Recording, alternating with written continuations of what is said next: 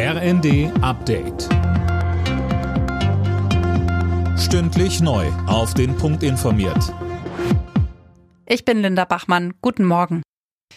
Bundeskanzler Scholz ist zu Besuch in China. Bei Gesprächen mit Staatspräsident Xi soll es nicht nur um die deutsch-chinesischen Wirtschaftsbeziehungen gehen, sondern auch um den Klimawandel und die Menschenrechte.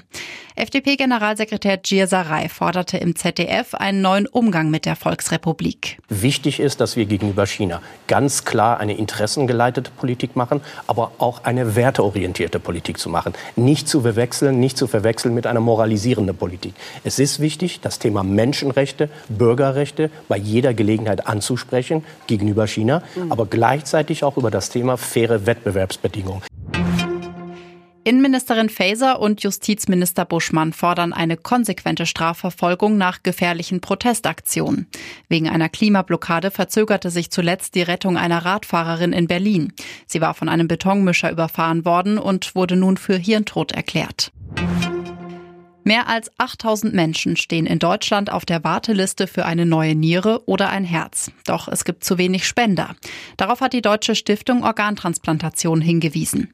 Seit Beginn des Jahres gab es rund 700 Organspenden, 8 Prozent weniger als im Vorjahreszeitraum.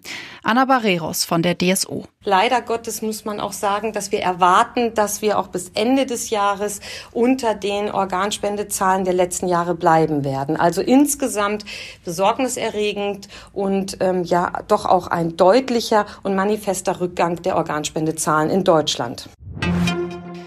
Union Berlin hat die Gruppenphase der Fußball-Europa League am Abend mit einem Sieg beendet. Gegen Saint-Gelois setzten sich die Berliner mit 1 zu 0 durch.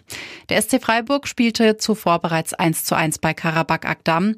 Die Freiburger standen bereits als Gruppensieger in ihrer Gruppe fest. Alle Nachrichten auf rnd.de